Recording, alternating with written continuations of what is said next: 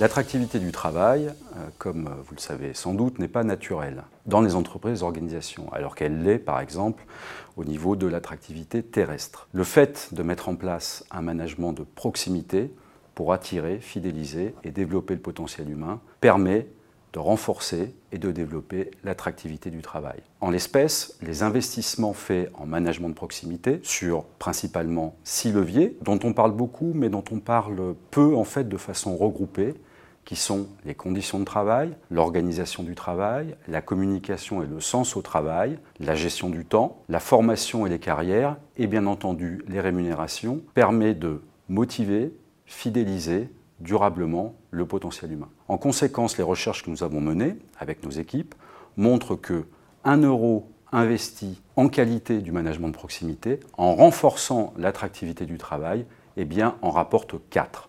Alors 4 euros, comment? Ben, Par la réduction des coûts cachés des dysfonctionnements qui existent lorsque l'attractivité du travail n'est pas au rendez-vous. Coûts cachés de non-production, bien entendu, coûts cachés également de surtemps, de défauts de qualité et bien entendu toute une série de risques qui créent en fait un gisement de coûts cachés dont nous avons évalué en moyenne euh, le montant jusqu'à 20 000 euros par personne et par an.